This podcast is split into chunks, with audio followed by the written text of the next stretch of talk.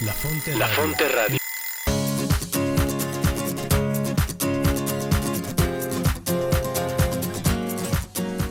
Bienvenidos a tu programa La Brújula. La Brújula. Orientando tu vida con Teresa de Jesús y Juan de la Cruz. Conducido por Cris Torres y Rodo Verduzco. Donde no hay amor, ponga amor y sacará amor. Porque el amor nos hará apresurar los pasos.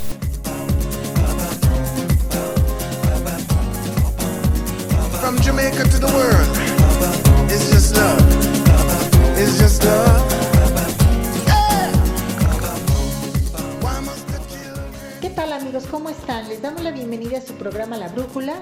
Orientando tu vida con Teresa de Jesús y Juan de la Cruz. Estamos transmitiendo como siempre desde el Centro de Espiritualidad del Carmen de Toluca, aquí en el Estado de México. Nosotros somos Cris Torres. Y Rodo Verduzco. ¿Cómo está Rodo? Muy entusiasmado, Cristi, nuevamente aquí en el programa de La Brújula. Como siempre, esperando que llegue el momento para estar aquí con nuestros amigos que siempre nos siguen. Así es. Pues bueno, este, yo también contenta de empezar un nuevo tema. Siempre que preparamos este, estos programas y cuando los presentamos, pues aprendo mucho. Así es, un aprendizaje constante y este, bueno, también aprendemos de los comentarios y sugerencias que nos hacen nuestros amigos que nos siguen en la Fonte Radio. Claro. Oye, pues fíjate que hoy quiero mandar, bueno, saludos, por supuesto, a todos nuestros radioescuchas, pero quiero mandar, este, saludar especialmente a nuestro nuevo sacerdote que tenemos aquí en la provincia y pues gracias a Dios nos tocó la suerte de este trienio de que esté aquí en Toluca como parte de la comunidad.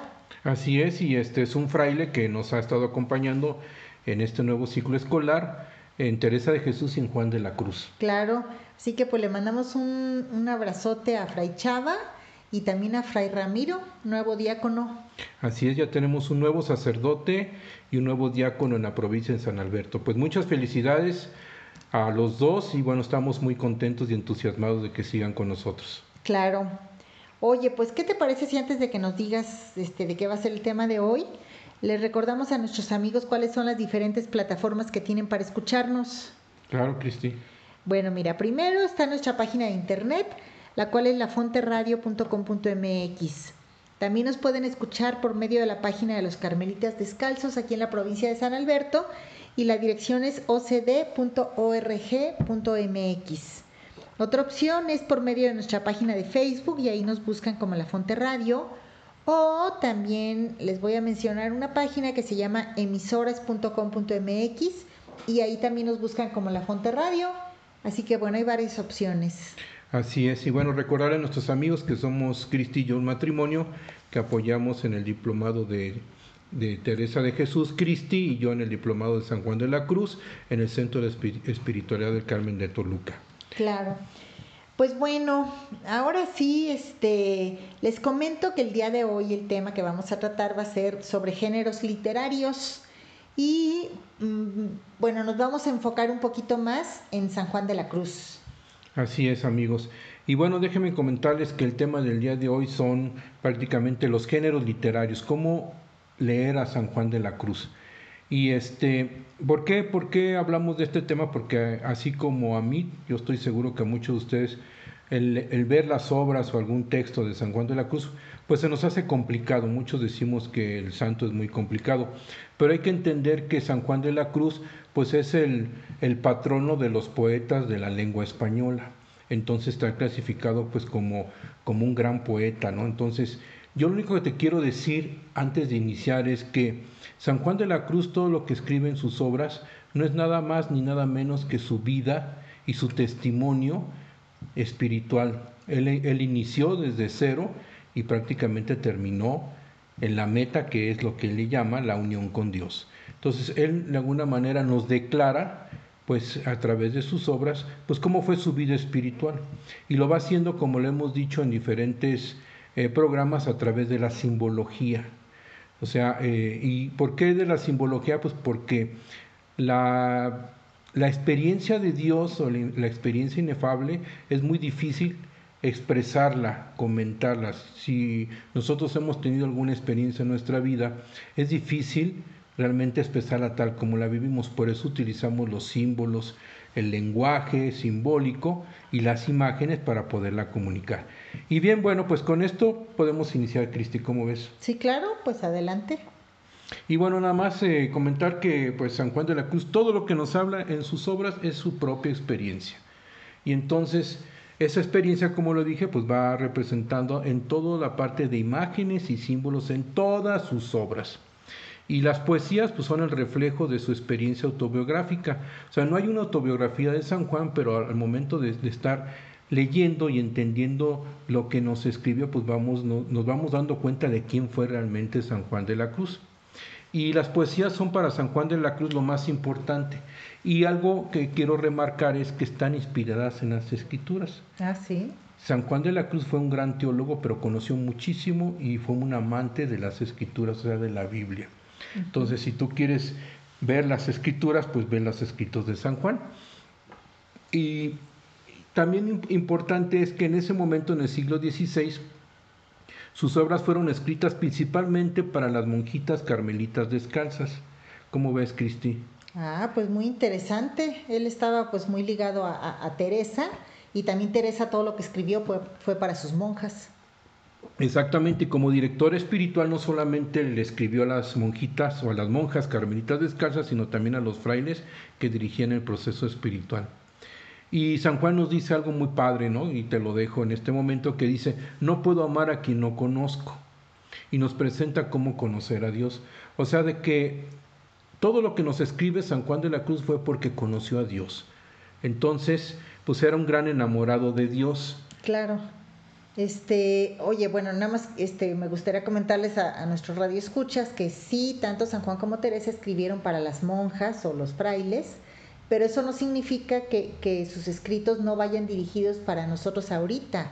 En su momento ellos lo, escribieron pensando en, personas específicas, pero ahorita son escritos que, van para todos, ¿no? Para ti, para mí, para cualquier persona interesada en, pues en crecer un poquito más en, en, la religión, en acercarse a Dios y en seguir este camino espiritual que ellos nos proponen, ¿no?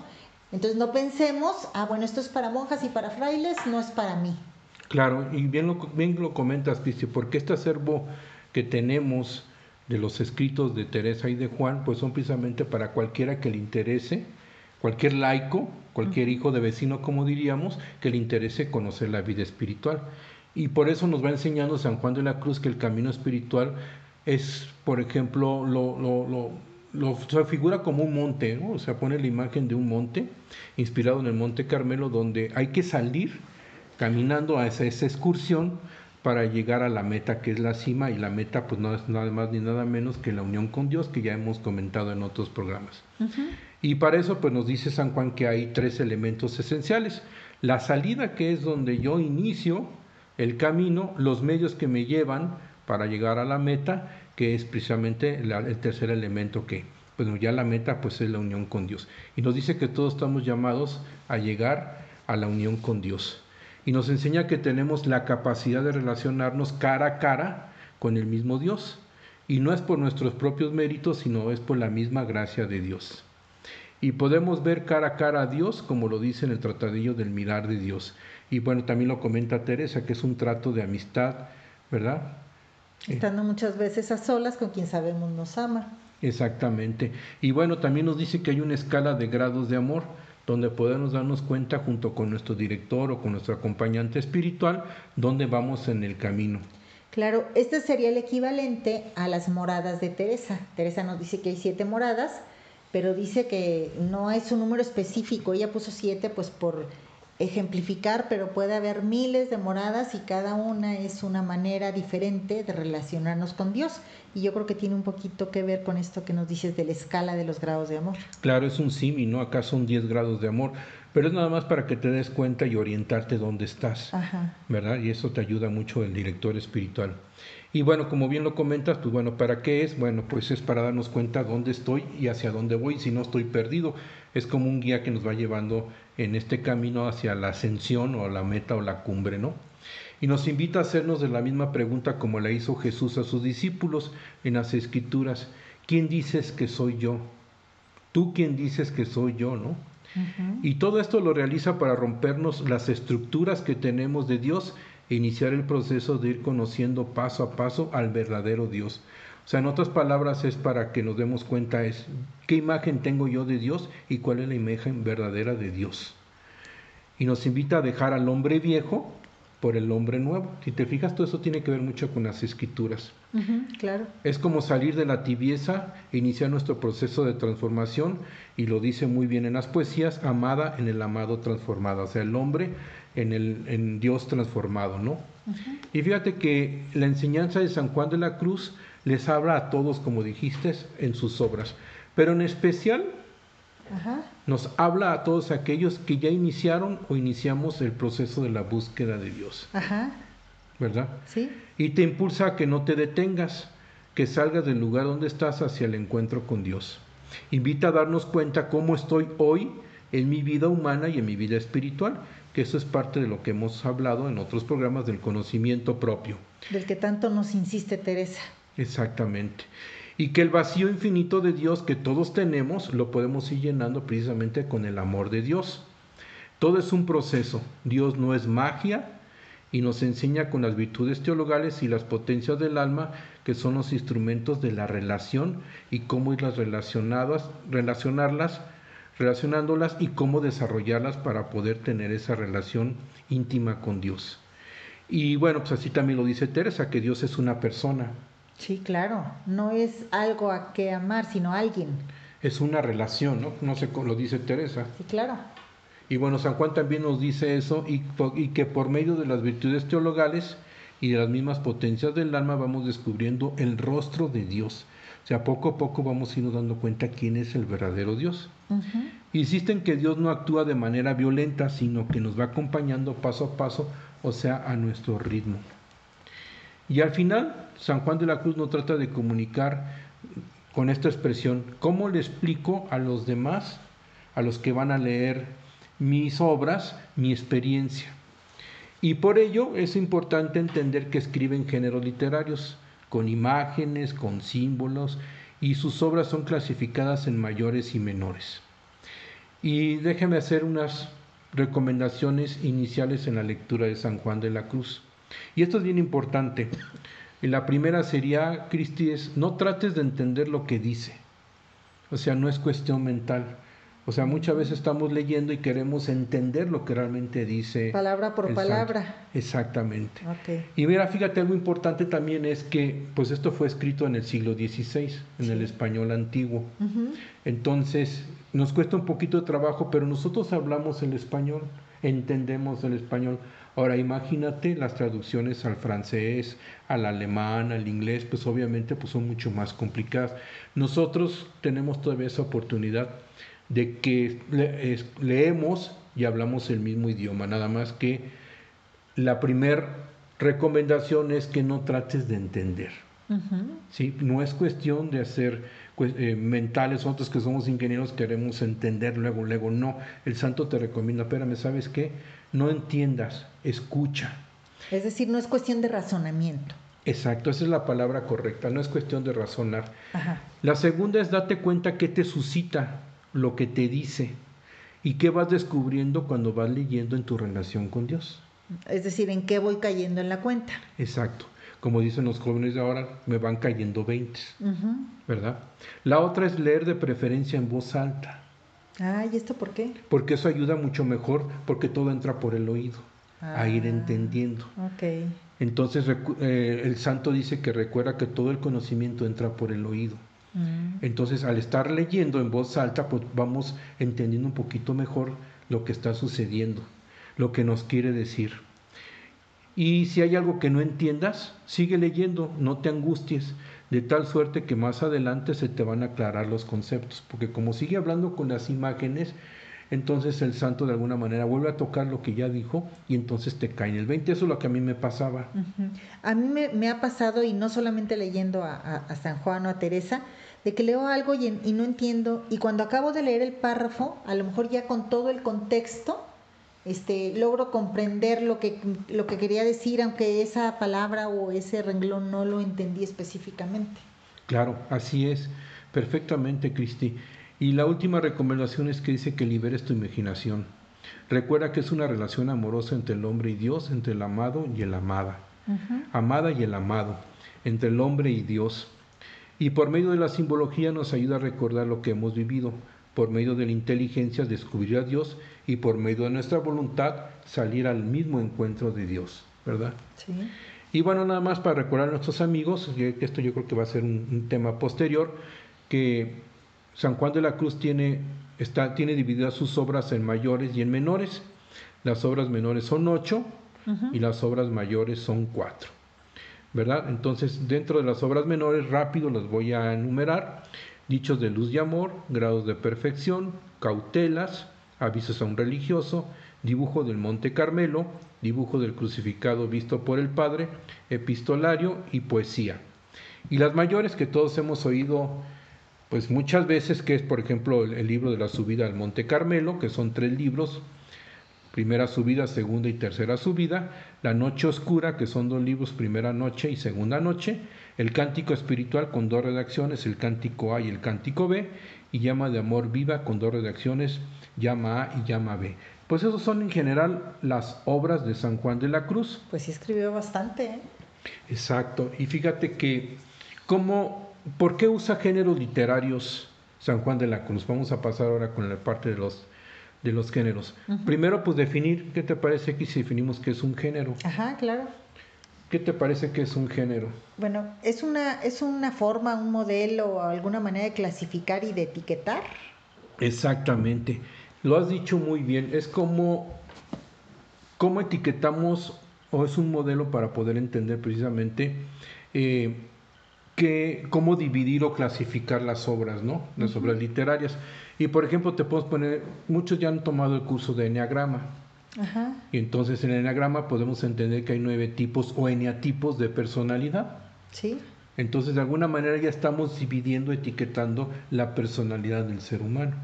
Entonces hay nueve, nueve eneatipos y también en el reino de los seres vivos hay cinco reinos o cinco clasificaciones, ¿verdad? Estos son ejemplos de ver cómo, la verdad, cómo, cómo se clasifican las cosas para poderlas entender mejor. Por ejemplo, en el, en el mundo de los seres vivos tenemos el reino animal, el reino vegetal, el reino fungi, que es el de los hongos y todos los que parasitan a otros seres vivos. Nunca lo había oído. Son las nuevas clasificaciones. El reino proctocista, que se consideran a todos los animales, que no son, más bien, no se consideran los animales, plantas ni hongos, por ejemplo, y las moneras, que son todos los, seres vivos microscópicos, que son las bacterias. O sea, aquí vemos dos ejemplos de cómo se pueden clasificar la parte humana como la parte del reino, reino vivo, ¿no? Y entonces pasando con San Juan de la Cruz a ejemplos de género literario, podemos decir algunos ejemplos, por ejemplo, la poesía lírica, De eso sí conozco algunos, por ejemplo, las fábulas, exacto. o las leyendas, o este, bueno, hasta el- la, la prosa, las biografías, las poesías, todos esos son, son géneros literarios, ¿no? Claro, leyendas, fantasías, claro. Así es, Cristi. Y cada trabajo literario puede ser ubicado en un género específico y dependen del tono, del contenido, de la longitud de la novela y la técnica literaria. Sin embargo, se considera la poesía, fíjense, vamos a empezar a hablar de la poesía como la más antigua e intensa manera de escribir. Eso es lo más antiguo que hemos, que hemos entendido en la parte de, de los géneros literarios, ya que permite a quien escribe, fíjate qué importante, expresar sus más profundas emociones y pensamientos de una manera muy personal. O sea, ya está expresando sus emociones y pensamientos. Y el lenguaje utilizado en la poesía es figurativo. El texto posee un ritmo propio y se describen imágenes. Hemos hablado mucho del tema de imágenes para poder llegar o hacer llegar el mensaje a los lectores. Y obviamente existen tres categorías de escritura poética, que es la lírica, la narrativa y la dramática. Y bueno, en la poesía vamos a hablar más de la poesía lírica, que es la que utiliza San Juan. La poesía lírica es el género literario a través del cual el autor expresa sus sentimientos, ¿verdad? Y al mismo tiempo busca despertar esos sentimientos en quien lo lee o lo escucha pues suele expresarse a través de versos que pueden ser cantados. No necesariamente son escritos, sino uno de esos versos, y muchos versos de San Juan o poesías de San Juan son cantadas. Sí, las han musicalizado después. Exactamente. Y luego no, a, muchos de nosotros los hemos, hemos aprendido las, las, poesías de San Juan a través de la musicalización, como comentas. Sí. Y bueno, la, la lírica se divide en cuatro clases. La primera de ellas es la canción, la cual sigue un patrón musical y abarca una gran variedad de temas como el amor, la lealtad, la amistad o la naturaleza. También existen las canciones sagradas a las cuales se les dominan himnos, que muchos ya los hemos escuchado, y en ellos se exaltan ideales de tipo religioso, políticos, patrióticos o militares. Algunos ejemplos son los himnos de los países, de las universidades y de los estados. Es algo que te identifica, ¿no? Exactamente. Uh -huh. Y bueno, la forma de comunicar su experiencia en San Juan de la Cruz, bueno, pues, ¿qué interpreta a San Juan de la Cruz? Muy, muy, muy vamos a decir un poquito a grandes rasgos, lo que realiza en sus obras es interpretarse a sí mismo. O sea, San Juan se interpreta a sí mismo a través de sus obras. Esa es su forma de comunicar su experiencia mística, la misma experiencia personal de Dios. Al escribir poesía, San Juan de la Cruz intenta lo imposible, que es comunicarnos la infinita experiencia como mistagogo. Y bueno, te ha de sonar eso familiar de mistagogo. Sí, por supuesto. Y hay que recordar que un mistagogo o mistagoga es aquella persona que recibe, interpreta y sabe comunicar la experiencia de Dios. Así como Teresa de Jesús, San Juan de la Cruz, pues bueno, es un mistagogo. El lenguaje utilizado en la poesía es figurativo. El texto posee un ritmo propio y describe en imágenes para poder hacer llegar el mensaje a los lectores. Uh -huh. Y bueno, San Juan de la Cruz comunica su experiencia en cuatro diferentes formas. La primera es el comentario bíblico. La Biblia como primera fuente de inspiración para su vida, como para sus textos, hay que reconocer que San Juan de la Cruz conocía perfectamente la Biblia, así como que era un gran teólogo, ¿no? Ajá. Y literalmente mantiene el significado exacto de las palabras utilizadas en su texto. El otro es el simbólico, es la mejor forma de expresar la experiencia mística por medio de las imágenes y de los símbolos. Y la cuarta es alegórico. Y qué interesante esto, porque es la capacidad de simbolizar que le permite expresar realidades internas y, y llenas de significado de elementos de la vida cotidiana, además de que nos permite representar lo inmaterial. La alegoría nos da la posibilidad de expresar de manera concreta aquello que es abstracto. Aquí usa, es una parte donde usa mucho las imágenes. Exactamente, y te puedo decir unas imágenes, como por ejemplo las montañas tienen alturas, son abundantes, anchas, hermosas, graciosas, floridas y olorosas. Y nos dice el santo, estas montañas es mi, mi amado para mí, o sea, ese es Dios. Mm. Así lo representa. Ok, entonces siempre que habla de montañas, por ejemplo, que está hablando de Dios. Claro, exactamente. Okay. Entonces ya empezamos a relacionar los símbolos. Sí, Fíjate, claro. Qué sí. bárbaro. Ajá. Y la otra, antes de irnos al corte musical, es un ejemplo es, oh llama de amor viva que tiernamente hieres de mi alma en el más profundo centro. Ese es el poema de la noche y los pone como una alegoría el caminar el alma para llegar a Dios. Wow, se me hace muy interesante, porque estas imágenes sí las entiendo. Claro, y son imágenes muy sencillas de la propia naturaleza. Uh -huh. Y cómo va relacionando San Juan de la Cruz sus imágenes con su vivencia de Dios. Claro. Tu experiencia personal. Muy bien. Muy bien, Rodo. Pues, ¿qué te parece si, si hacemos una pequeña pausa y te invito e invitamos a nuestros amigos a un corte musical? Claro que sí, Cristi. No Regresamos.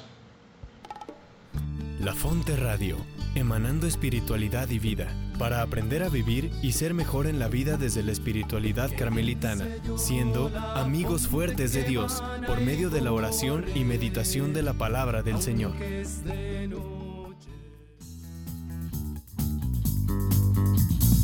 Estamos de vuelta.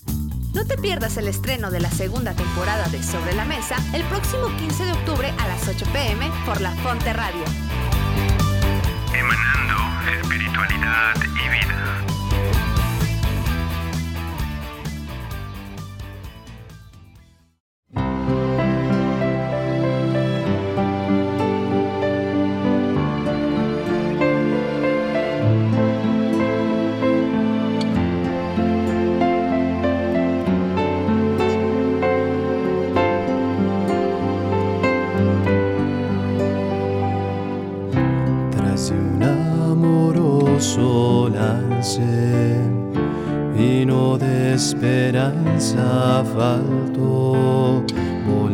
Tan alto, tan alto, que le di a la casa alcance, para que alcance le diese a que este lance divino,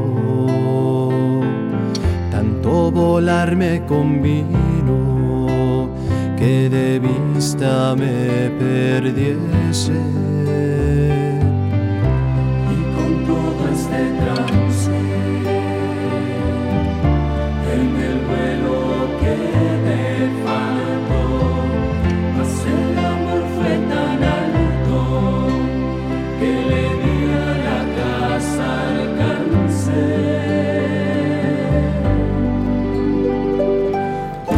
Cuanto más alto subía, deslumbróseme la vista y la más fuerte conquista en oscuro se hacía.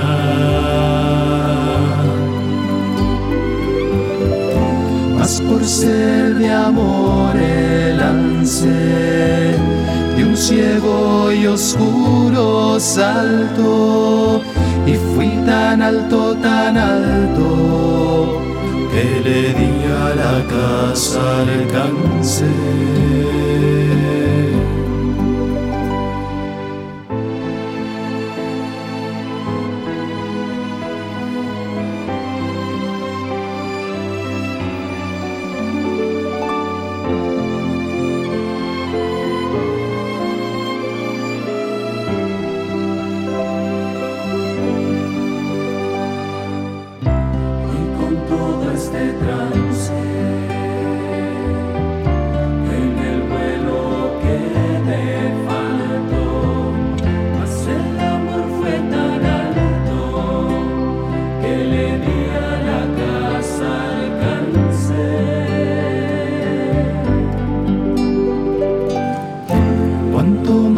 Alto llegaba de este lance tan subido, tanto más bajo y rendido y abatido me hallaba.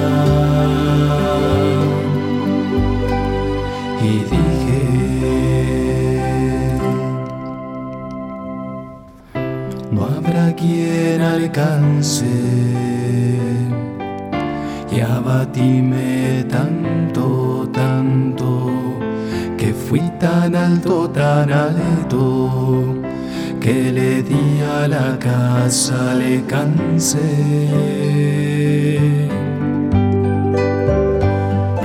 Por una extraña manera, mil vuelos pasé de un vuelo esperanza del cielo tanto alcanza cuanto espera. Esperé solo este lance y en esperar no fui falto, pues fui tan alto, tan alto que le di la casa alcance.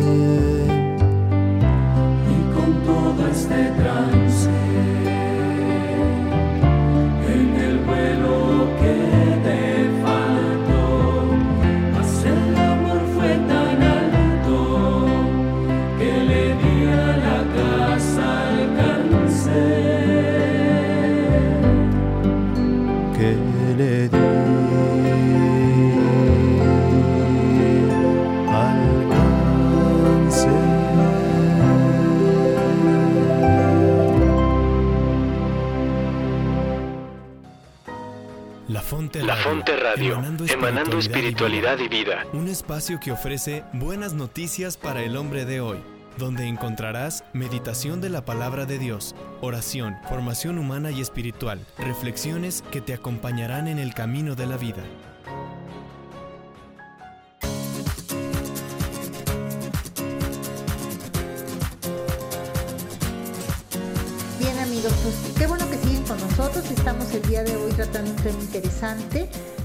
Sobre los géneros literarios y nos decía Rodo pues que de esta manera es como escribe San Juan de la Cruz. Así que bueno, pues ya no te este no alargo más la introducción, te seguimos escuchando Rodo que sí está muy interesante. Sí, muy interesante, Cristi. Gracias. Fíjate que siguiendo con el mismo tema, hay que decir que cuando menos hay siete géneros literarios que declara y escribe su vivencia San Juan de la Cruz. Hay que recordar nuevamente que están tomadas de la Biblia y de su experiencia y amistad con Dios. Los voy a enumerar las siete y bueno, vamos a irlas describiendo poco a poco. La primera se llama aforismo, la segunda es la ponderación, la tercera es la epístola, la cuarta es la poesía, la quinta es la introducción a preguntas y respuestas, la sexta son las poesías, y ya hemos hablado un poquito de ellos, y las siete son la digresión. Quiere decir que de todas estas siete maneras es como él escribe en sus escritos. Mínimo son esas siete, sí, Cristi. O, o al menos son las más importantes. Exactamente. Y mira, vamos a empezar primero con el aforismo. Ajá. ¿Qué significa aforismos? Aforismo no significa otra cosa más que son dichos o una frase o una sentencia breve y doctrinal, una declaración o una oración concreta y también pues pueden ser los avisos que da el santo. Eso los usamos mucho ahorita, ¿no? Bueno, con otro nombre. Uy, mi abuela decía muchos dichos. Uno de esos que decía es, yo Cristóbal y mis hijos Cristobalitos, ¿no? Sí. Aunque la mona se vista de seda, mona se queda. Exactamente, ¿para qué tanto brinco si estando el suelo tan parejo, no? Entonces, bueno, esa palabra de aforismo me suena extraña, pero realmente es algo que sí utilizamos mucho ahorita, esa manera de hablar. Exactamente. Y bueno, nosotros no somos especialistas en literatura, pero pues vamos a tratar de explicar un poquito a nuestros amigos. Y bueno, pues San Juan de la Cruz lo utiliza como recetas espirituales a sus dirigidos y también lo utiliza en los dichos de luz y amor porque habla en tercera persona. O sea, los aforismos siempre está hablando San Juan de la Cruz en tercera persona. Por ejemplo, en dichos 3, aunque el camino es llano y suave para los hombres de buena voluntad, el que camina caminará poco y con trabajo si no tienes buenos pies y ánimo y porfía animosa en eso mismo. Fíjate cómo lo dice de, de, esa manera, pero más sencillo en el dicho 96, y ese es el que decimos nosotros al final del programa de la brújula. Ajá. El alma que anda en amor ni cansa, ni se cansa, ni descansa. Ok. ¿Verdad? Muy bien. Muy bien, entonces pues ya saben amigos que pues lo que decimos al final es una parte, es un dicho de San Juan de la Cruz y Cristi termina diciendo una parte, una frase de Teresa de Jesús. Ajá. Ahora vamos a pasar a la ponderación. Ah, La ponderación significa alabar, reconocer, es de una manera exclamativa, es también reconocimiento. Y lo podemos entender muy, fácil cuando se resalta, por ejemplo, la, este, las palabras o, a o cuán, ¿no? Como expresiones de, oh, ¿qué pasó? ¿Así? Exactamente, eso es ponderar. Cuando dices, oh, Exaltar algo. exaltar Ajá. algo, ¿sí? Y en este caso San Juan de la Cruz lo habla en segunda persona. Y voy a poner un, un ejemplo en el dicho 26, nos dice lo siguiente, está un poquito largo, pero bueno, fíjense cómo resalta. Señor Dios, amado mío, si todavía te acuerdas de mis pecados para no hacer lo que te ando pidiendo, haz en ellos, Dios mío, tu voluntad, que es lo que yo más quiero, y ejercita tu bondad y misericordia y serás conocido en ellos. Padrísimo, ¿no? Sí. Ahora una más cortita en el Ajá. cántico B 39.7 lo dice, aquí lo vemos más, más, pues más específico. Oh almas criadas para estas grandezas y para ellas llamadas, ¿qué hacéis en que os entretenéis? ¿Verdad? Y la última que mucho hemos oído, así como ejemplo, es, oh noche que juntaste, amado con amada, amado en el amado transformada. Sí, claro, se ha oído mucho eso. Pues estos son ejemplos de ponderación, Cristi. Ok, como, como decías en un principio, ¿no? Reconocer, alabar, exaltar algo. Exactamente. Y ahora pues vamos a hablar de la epístola, Ajá. que es la tercera forma de género literario que Esa. maneja. Esa sí la conozco, son cartas. Exactamente. Ay, qué bueno. Y bueno, vamos a empezar a hablar de que es una carta escrita para ser leída en público, esa es la epístola. o dirigida a una comunidad. Ok. Hablan en segunda persona. Y fíjate que hay una diferencia entre carta y epístola, y es que la epístola se lee en comunidad. Y la carta sí puede ser personal. O individual, claro. O sea, cuando yo de novio te escribí una carta, pues era nada más para ti. Sí, si no iba y la leía con todo el mundo. No. Exactamente. Y recordemos las epístolas paulinas, Ah, claro. que tanto hemos escuchado. De Pablo a los Corintios, de Pablo a los Efesios y así. Exactamente, son 13 cartas a, las, a todos los creyentes de las iglesias que fueron fundadas por los misioneros en esa época, ¿no? Entonces, cuando escuches epístolas ya te vas a dar cuenta que son precisamente cartas que son leídas para la comunidad o van, dirigidas a la comunidad. Ajá. Y por ejemplo, San Juan de la Cruz tiene algunas epístolas, por ejemplo, las Carmelitas Descalzas de Beas, y dice lo siguiente, bueno, es un extracto muy pequeño. Granada, 22 de noviembre de 1587. La mayor necesidad que tenemos es el de callar a este gran Dios con el espíritu y con la lengua, cuyo lenguaje que él oye solo es el callado amor. Wow. Entonces eso se los dice a las monjitas para que lo lean en comunidad y que se den cuenta que se tienen que callar Ajá, interesante. y que el- la, la lengua o el lenguaje de Dios, que ya lo hemos dicho en otros programas, pues es el callado amor, el silencio. Mm.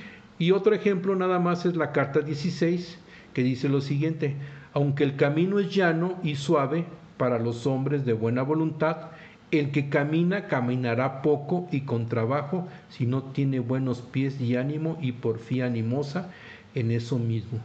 Eso se los dice precisamente para que se den cuenta que pues tienes, aunque seas una persona de buena voluntad, vas a caminar poco y con mucho trabajo si no tienes ánimo y voluntad de, de llegar y de hacer las cosas, ¿verdad? Sí, interesante.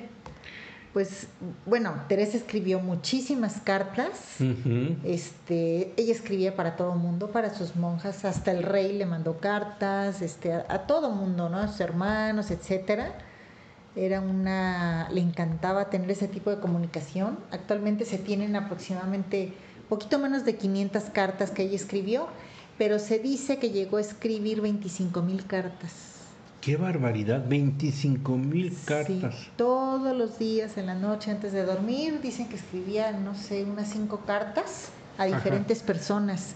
Entonces, sí, era algo que le encantaba a Teresa, escribir cartas. Pues muy, muy buen ejemplo, ¿no, Cristi? Sí. Pues continuemos. ¿Cuál es el cuarto cuarta manera? Pues fíjate que la cuarta manera, la cuarta forma, pues es la poesía. Nada más ni Su nada menos que la poesía, su mero mole. Ajá. Y bueno, recordando que San Juan de la Cruz antes que nada fue la experiencia de Dios y luego la plasmó en poesía. Entonces, aquí es bien importante esto y lo quiero recalcar, que San Juan de la Cruz primero tuvo su experiencia con Dios y después la plasmó, y la plasmó en los diferentes géneros literarios. Y compuso las poesías entre los años 1578 y 1586, o sea, en ocho años fue cuando San Juan de la Cruz escribió sus poesías. Y su obra poética es realmente breve, no es así tan extensa. Cuando ustedes se metan a leer las obras de San Juan de la Cruz van a dar cuenta que no son tan extensas. Pero muy pocas páginas son suficientes para ser considerado como uno de los más grandes escritores de todos los tiempos. Ya habíamos hablado que es el patrono de los poetas de la lengua española. Claro. Tiene cinco poemas que suman en total de 259 versos y 10 romances con 378 versos. Es uno de los poetas que más recurren al símbolo. Esa es una diferenciación con otros poetas. Hay tres símbolos dominantes en las obras, en la poesía de San Juan de la Cruz. Eso lo vamos a ir viendo después, pero nomás para que se vayan dando así como es como un aperitivo. La noche, Ajá. el matrimonio espiritual, Del cual también habla Teresa. exacto, y la llama. La noche, el matrimonio espiritual y la llama. Y hay que recordar que San Juan de la Cruz declara en su poesía en lugar de explicar. Esa es una diferencia que habíamos platicado entre Teresa y Juan. Sí, que San Juan era declarativo y Teresa es descriptiva. Exactamente. Ella, como que Teresa, aunque también escribió poesías, ella más bien escribe como en prosa, Ujú. cuenta lo que le va pasando. Sí, Y bueno, vamos a hablar un poquito del cántico espiritual. El cántico espiritual, esta obra está inspirada en el cantar de los cantares. ¿Y te Ah. suena de dónde viene el cantar de los cantares? Sí, claro, de la Biblia y Teresa también escribió algo sobre el cantar de los cantares. Y el cantar de los cantares no habla otra cosa más que el enamoramiento, Ajá. ¿sí? De dos personas que están realmente enamoradas. Y las primeras 31 canciones las compuso en la cárcel de Toledo. La 32 y 34 en Baeza, a raíz de la pregunta de una carmelita de Beas sobre las ranas que se esconden en el agua cuando oyen ruido. Todo El- a donde puede llegar una pregunta, ¿no? De ranas. Sí, exactamente. Ahorita- después podemos platicar mucho sobre esa anécdota, Ajá. porque, bueno, pues podemos decir algo que le pregunta, la, la- la monja le dice a San Juan que por qué cuando ella se asoma las, las ranas se hunden o se meten, se sumergen al agua, ¿no? ¿Y qué le dijo? Pues le dice San Juan de la Cruz algo así como que, oye, pues es que para que tú huyas de los enemigos o de, o de alguna situación que creas que, que- que pueda ser complicada, pues métete en ti misma, eh, métete en lo más, en donde tienes tu seguridad y tu seguridad es Dios, Wow, pues qué bueno. ¿verdad?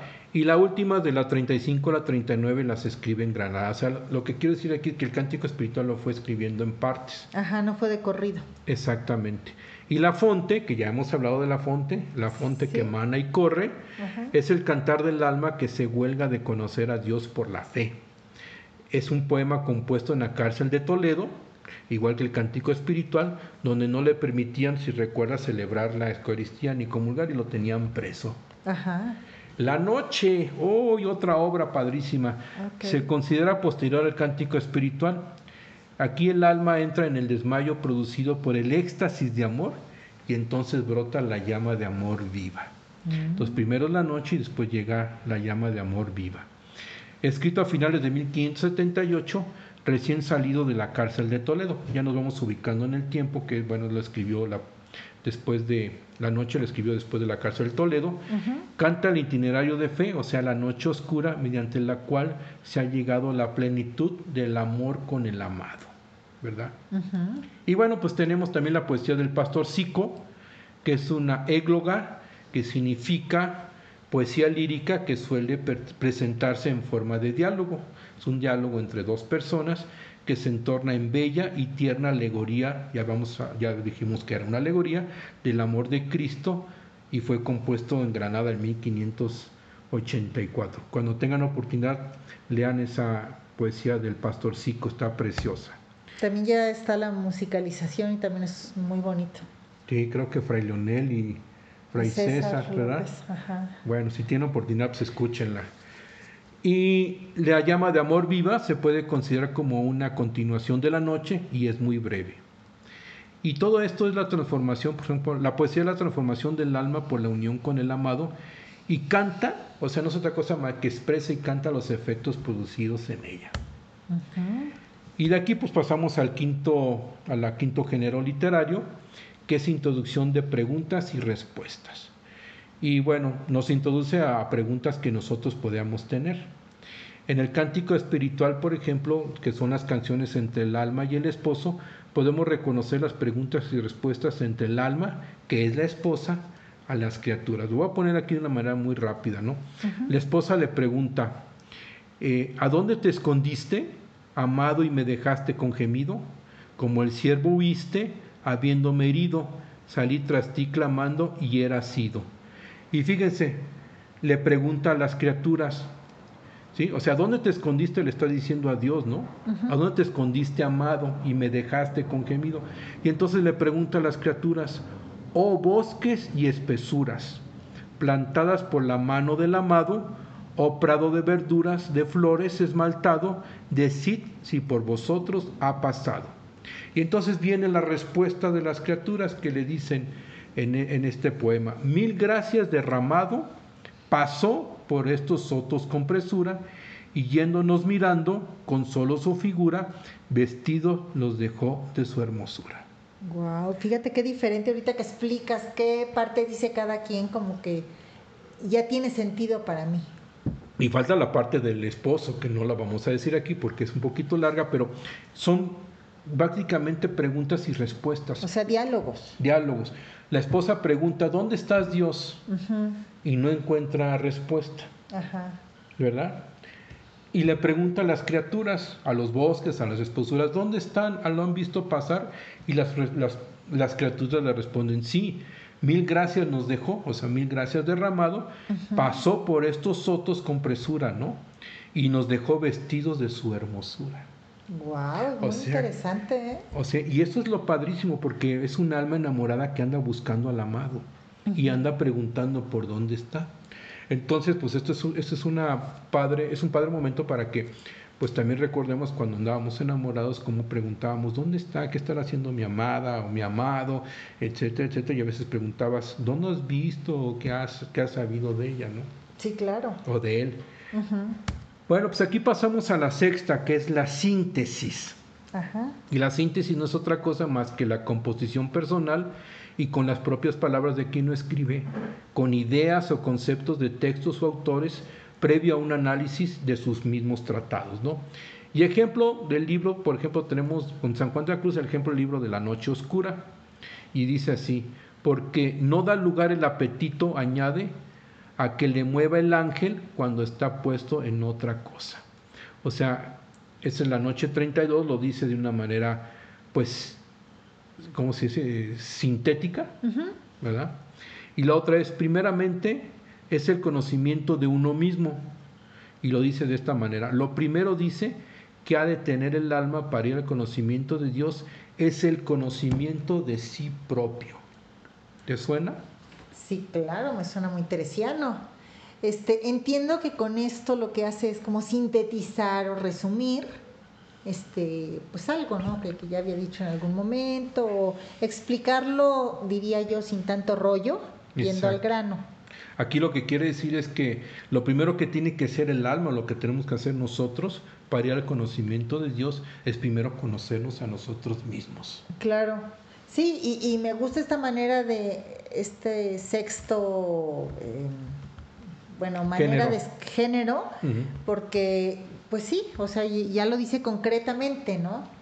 Claro. Pero bueno, pasemos al séptimo. Este sí me gusta mucho, el séptimo, porque se llama digresión, también llamado tratadillos.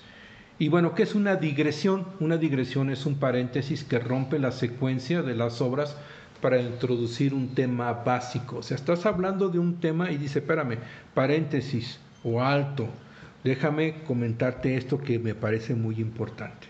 Ah, y fíjate que eso también lo hacía Teresa. En el libro de la vida empieza a escribir, no es su autobiografía, pero sí empieza a hablar sobre ella. Y en el capítulo 11, del 11 al 22, habla sobre el tratadillo de oración, que así le llamamos, que es las cuatro formas de regar el huerto. Y después continúa como si nada hubiera pasado, este, hablándonos de, de su vida, ¿no? Entonces dices, ¿qué le pasó aquí a Teresa? Como que se le metió este, esto en medio, pero ahorita ya lo entiendo. Sí, por ejemplo, es- estamos hablando tú y yo de algún tema y de repente yo te puedo decir, espérame, espérame, déjame hacer un paréntesis, porque me acordé de algo importante. Y ya lo trato, lo decimos y luego regresamos otra vez al tema, Ok. ¿verdad? Sí, eso también me suena algo actual. Exactamente. Y fíjate que con las digresiones, San Juan de la Cruz elabora verdaderos tratados con, los, con sus principios básicos y sus premisas para poder argumentar y concluir. Y son, fíjate, esto es interesantísimo, son como pistas de aterrizaje, o sea, poniendo, por ejemplo, el, eh, bueno, la alusión a un, a un aeropuerto y un avión, que son pistas de aterrizaje necesarias para entender la vida espiritual. Estos tratadillos son riquísimos y son realmente verdaderos tratados muy breves y por eso se les llama tratadillos a las digresiones o esos paréntesis que hace San Juan de la Cruz, como son breves, se le llaman tratadillos. Quien se acerque a los tratadillos, esto es importantísimo para mí, es la mejor forma de entrar a conocer el sistema sanjuanista. ¿Quieres conocer a San Juan? Métete a leer los tratadillos. Ok, como la esencia de su doctrina. Exactamente, y muchos de esos tratadillos los vemos precisamente en el Diplomado de San Juan de la Cruz para entender su doctrina. Y son 18 tratadillos en diferentes obras del santo. Ejemplo, pues Cántico B 31-33, donde habla del tratadillo del mirar de Dios, que es un tratadillo que a mí me encanta, ¿verdad? Y bueno, de esos 18 tratadillos, te voy a hablar de los nueve más importantes. Ok. Voy a enumerar los primeros nueve y después los otros. Ajá. Los más importantes yo puse en primer lugar, por ejemplo, el mirar de Dios. Luego sigue introducción a la vida teologal. El otro tratadillo es por la secreta escala disfrazada, que es lo que yo te decía que son escalas de amor para llegar a, a Dios. Y la- el cuarto es la caracterización de los principiantes, ¿verdad? Habla de los que van iniciando precisamente en el proceso del camino espiritual. El quinto son los daños de los apetitos, cómo nos afectan los apetitos. El sexto es los- el paso de la meditación a la contemplación. El séptimo es el paso del desposorio al matrimonio. Y el octavo es la pedago- pedagogía divina. Y el noveno, pues es el acompañamiento y el tratado. Bueno, es el mismo tratadillo de los tres ciegos. Estos nueve son los más importantes. Y voy a seguir con los otros Menos conocidos. menos conocidos, pero no, pero bueno, también son riquísimos, que es eh, este, por ejemplo, donde secretamente moras, ¿no? Entender dónde Dios habita en el hondón del ser. El onceavo, por ejemplo, es allí me dio su pecho. El doceavo es la sombra de Dios. El treceavo es oh regalada llaga. Y así seguimos al toque de centella, al adobado vino, hacia el centro de la persona, caracterización de los aprovechantes, ya no, aquí ya no está hablando de los principiantes, sino ya de los aprovechantes. El diecisetiavo es para caminar con Cristo. Y el último, que es pasos de la persona y de Dios. Estos son los 18 tratadillos que tiene el santo. Y yo te invito a que, si tienes chance de leer, pues inicia con el mirar de Dios que está en Cántico B 31-33. Y bueno, a, partir de ahorita, Cristi, yo quiero compartirles las reglas para leer al santo. Hay dos reglas, después de haber visto estos, estas este, eh, formas o géneros literarios. Eh, la primera de las reglas para leer al santo es no preguntar, la primera. Ah, no. Sí, ¿por qué dijo eso? No? O sea, es estar, tú lo dijiste hace rato, estar en la memoria o razonando. Ajá. La idea es no preguntar, sino dejarnos llevar por la imaginación. Ah, interesante. Y recuerda que imaginar nos da las imágenes para que nosotros nos demos cuenta si lo que nos está contando San Juan de la Cruz ya lo viviste y que le pongas nombre. ¿verdad? Y la poesía se escribe para activar nuestra imaginación, para que vivamos lo que no podemos o lo que no hemos vivido en otras circunstancias. O sea, que con nuestra imagina- imaginación nos demos cuenta de lo que nos están transmitiendo. Y la segunda, bueno, la primera es no preguntar, la segunda es sentir. ¿sí? Hay que recordar que después de una imagen siguen los sentimientos. Yo imagino y luego siento. San Juan de la Cruz nos regala imágenes para que imaginemos lo que nos dice, que podamos sentir y entender lo que hemos vivido, porque nadie te puede contar si no lo experimentas tú. Ujú. Ah, oh, interesante. No, nunca había oído estas dos reglas o recomendaciones y me parecen muy buenas. Y dentro de esta segunda de sentir, San Juan nos dice que lo que no se imagina no se siente, Mm. ¿verdad? Ujú. Yo no puedo sentir nada si no lo imagino antes. Y eso además es una, una cuestión psicológica, ¿no? Claro. O, o actual, pues algo que vivimos. Me acuerdo que en otro programa decías que Teresa, pues era, sin ser psicóloga, ya hablaba de, de psicología. Pues aquí vemos que los dos santos ya hablaban de temas de psicología en el siglo XVI. Y, ya- y otra parte importante, otra frase importante es que dice que cuando siento, entiendo. Y nos recuerda que la experiencia no se entiende y no se asimila. Es importantísimo eso. Si no se entiende, pues no la puedo asimilar.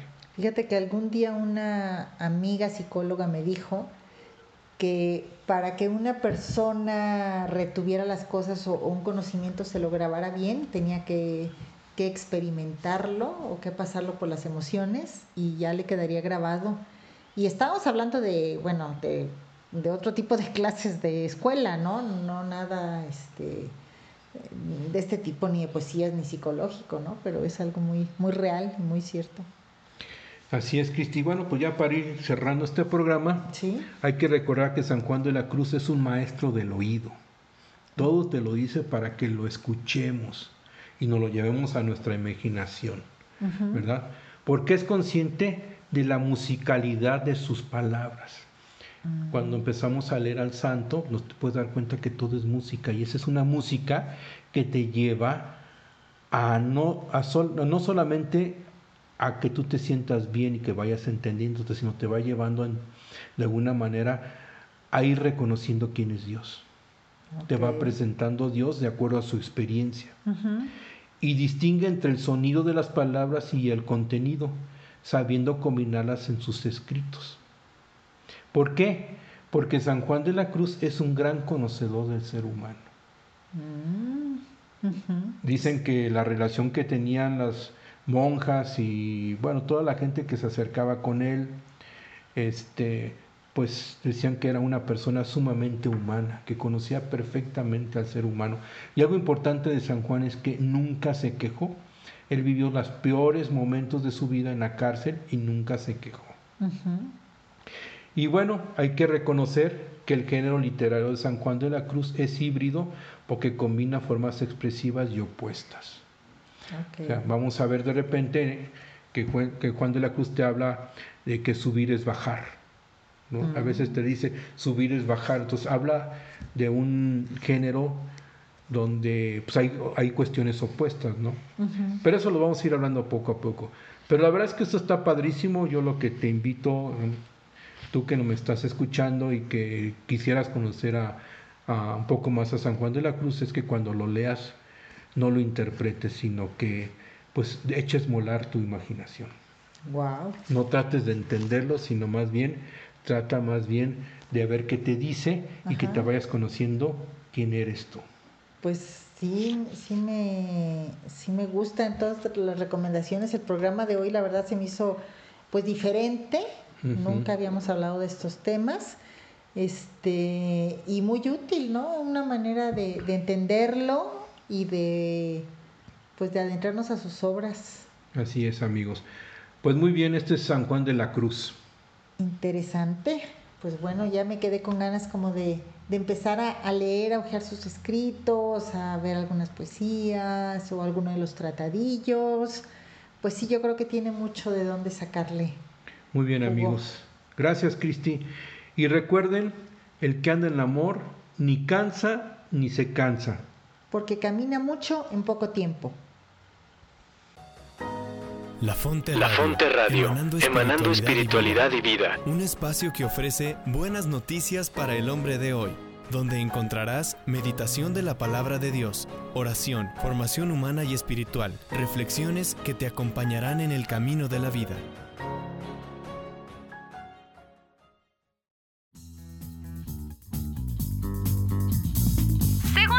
De Sobre la Mesa. Acompáñanos a profundizar sobre temas de la vida diaria todos los jueves a las 8 pm por La Fonte Radio, emanando espiritualidad y vida.